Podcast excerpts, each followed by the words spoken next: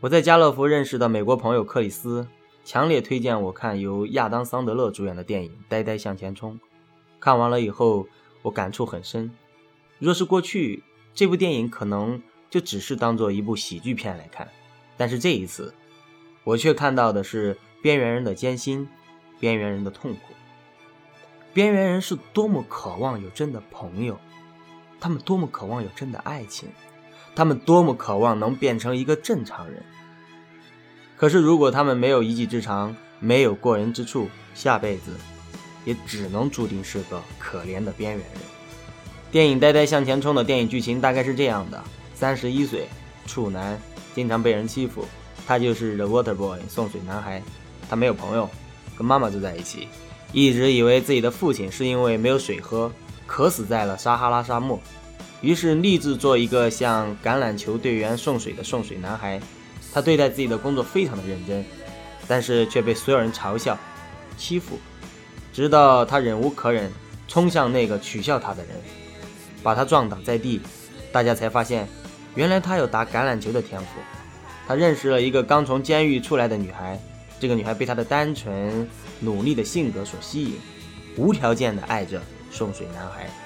最后，送水男孩用自己的橄榄球天赋征服了所有人，包括自己。欢迎收听电影偷窥狂，想要偷窥更多电影，请加我的微信 l x l 四四四幺零九八九五，或者关注我的新浪微博电影侠。边缘是被诅咒的，那么边缘人是不是就完全没有逆袭的可能呢？我觉得一部分边缘人还是可以逆袭的。那么边缘人如何才能逆袭呢？傻子是边缘人，妓女是边缘人，有缺陷的人是边缘人，我也是边缘人。边缘人不同于屌丝，屌丝可能恰好是最不边缘的，因为他们人数太多了。边缘人不同于穷人，穷人也是占大多数的。边缘人甚至不同于坏人，因为在特定的情况下，每个人都可能犯错。那么边缘人是一种什么样的存在呢？我认为边缘人是最善良的、最压抑的、对社会最无害的一类人，他们是被社会伤害最深。从来没有被公平对待的人。电影《呆呆向前冲》里面，送水男孩就是这样一个人。他单纯，有语言障碍，智力也不高，与母亲相依为命，就是一个非常边缘、没有任何机会的男人。在现实生活中，这样的人可能就一辈子光棍了，因为他既没有迷人的外表，也没有超人的智慧，他甚至没有朋友。他的命运就应该非常的边缘，而且他必须是一个 loser。幸好有电影，有一位艺术家说过，电影是最好的艺术。其实电影就是满足人们的梦想，好让我们不要那么绝望。电影就是让卖火柴的小女孩不要冻死在那个寒冷的夜里。那么从这部电影里，边缘人是如何逆袭的呢？我就从电影的角度为大家分析一下。谁也不想成为边缘人，因为边缘人实在太压抑，太不快活了。我用一个比较过分的比喻。边缘人甚至比不上一只自由的宠物猪，因为边缘人不开心啊。电影里的送水男孩就是这样，生下来就没有见过自己的父亲，三十一岁还是个老处男，没有朋友，一直就做送水男孩的工作。而且橄榄球队的队员们还特别喜欢欺负他，欺负他就是大家最喜欢的消遣，他连个倾诉的对象都没有，这就是他边缘的处境。乍一看还真是无药可救，但是电影就是电影，电影必须满足我们的梦想。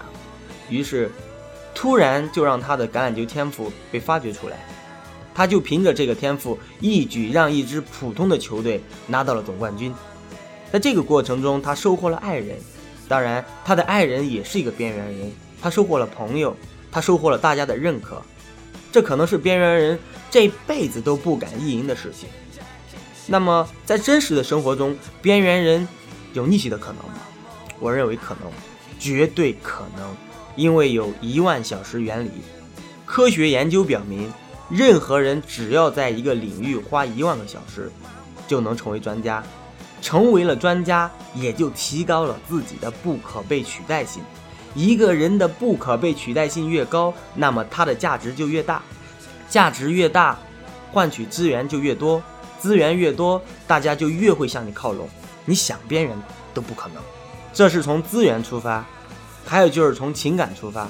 电影里有一个无条件爱送水男孩的女孩，虽然送水男孩很差劲，但是就有一个人无条件爱她。无条件的爱拥有拯救世界的力量，因为这是上帝之爱。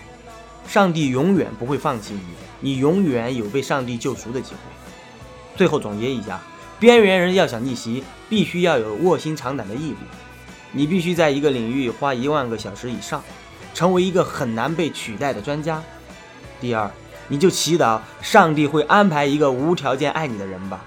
我也是一个边缘人，我还没有逆袭成功。作为一个边缘人，我要大声的呐喊：我不要生活，我要快活。